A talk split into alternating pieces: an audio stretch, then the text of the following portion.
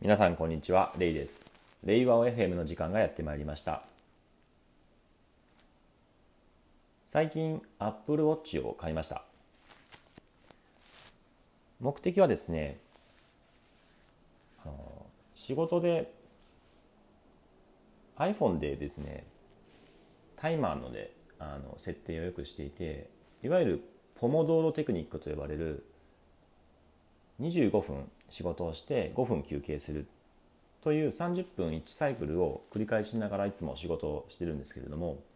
iPhone の Siri, Siri ですよね。にタイマーをセットして「Hey Siri タイマーをセットして」って言うとなんかねこうよく聞こえませんとかはいままたなんかねあのまあ今もそうなんですけどもいまいち聞き取ってもらえないんですよね。よくわかりません。いやいやあのはい。ということなんですけども、まあ、それもあってですねちゃんと声が聞こえるあのようにあの Apple Watch 欲しいなと思って買いました。あとはですね心拍数とかを測定できるのがいいなと思っていて HIIT、まあ、ヒートトレーニングっていうのをいつも行ってるんですけども、まあ、それ心拍数を最大心拍数に近く最大心拍数のに近くまでですね心拍数を上げる必要があって、まあ、そのために心拍数を測るっていうのでアプローチ買ったんですけれどもなんかですねあのバンドバンドあるじゃないですか。あのバンドの大きさを間違って注文したのかめちゃくちゃ締め付けられるんですよね。どれぐらい締め付けられるかっていうとなんかもう手がパンパンになってこうなんか血が止まって手が腐りそうなぐらい勢いでですねもうバンドがめちゃくちゃ締め付けられていてもう痛いんですよねこれ。ちょっとこれやばいなと思って。失敗したなと思ったんですけどもなんか結構よくあるあの、あるあるの話らしくてですねあのオンラインでですね注文する時にですねサイズの測定っていう方法があるんですけど、まあ、それのね測定方法間違えたらしいんですけどいや本当にこれ困るんですよね。ということでですねちょっとアップルストアに行って実際にあのもう手にですねつけてですね、まあ、測り直してみようかなというふうに思っています。本題なんですけれどもまああの最近ですねあのオンラインのセミナーで、まあ、両利きの経営に関するあのセミナーを受けました。で両利きの経営っていうものに関しては何かというと既存事業のまあ、こう改善していくっていう行動と、まあ、新しい事業をこう探索していく行動っていうところをこう一つの会社でこう両立させるってなかなか難しいよね。でそれをあのやっていく必要があるし、まあ、それを支える上ではあの、まあ、文化ですよね。文化として既存事業をこうよく改善していくっていう行動が浸透している文化と新しいことをどんどんやっていこうと。をこう両立させていくにはこの文化を管理していくマネージしていくのは大事だよねっていう話がありました。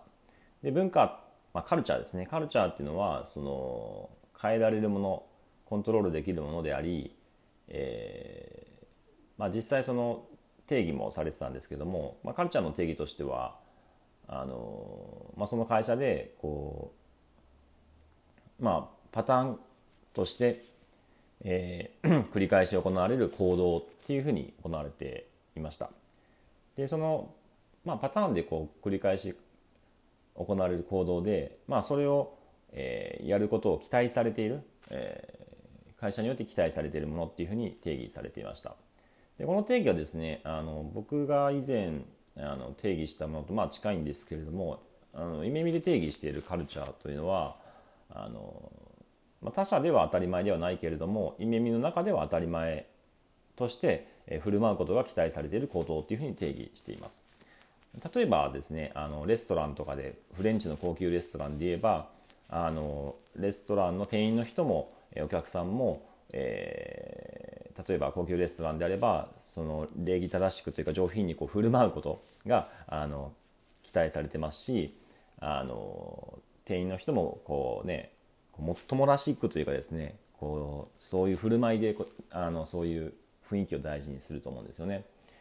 そういうこう当たり前のように期待される行動っていうところですけども別に高級レストランじゃなければそんなねあのもっともあのも例えば、えー、こちらのワインでよろしいでしょうか？みたいなねこうそういう、ね、あの振る舞いっていうのは別にする必要がないわけなんですよね。ただまあそういうふうなですねこう当たり前のものとしてあの振る舞うことによってそのカルチャーっていうのは出来上がるんですますしあるいはですね日本で言えばお箸ご飯をお箸で食べるっていうのもまあその期待される当たり前の行動だけれども、まあ、他の国で言えば、えー、それが当たり前ではないと。で、まあ、そのカルチャーっていうのは実は何ですかね価値観価値観とかバリューとか、えー、っていうものではなくて、まあ、実はそのカルチャーっていうのは変えられるもの、え、コントロール可能なものっていうのはそういうことなんですよね。まあ、別に箸でご飯を食べるっていうのって別に外国の人でも日本に来れば、まあ、慣れればあのできてしまうことなんですよね別に難しいものでもなくてなので別にこうそのカルチャーっていうところが企業にもちろんあの根付いているんですけれども、まあ、そのカルチャーが合わないからといって別に不採用にするっていうのはそんなにないんじゃないかなっていうふうに思っています。実際のところまあそのカルチャーっていうものは当たり前のものとして、まあ、実際に期待される行動なので、まあ、そこまで難しいものではなくて、まあ、合にいれば合に従いでできるものなんじゃないかなっていうふうに感じているところですね。で、まあ、耳の中ではですね、今、その両利きの経営っていうところが実は今後の課題になってきていて、まあ、既存事業をこうどんどんで良くしていくっていうところの、あの、まあ、いわゆるカルチャーですよねっていうところは割と、えー、できてきていて、そのチームごととかグループごととかそれぞれの単位でまあこう良くしていくっていうところはあるんですけども、まあ、そこから飛び越えてですねなんかこう新しいことを探索していくっていうところそこをより一層強化していく必要があるなっていうふうに思っています。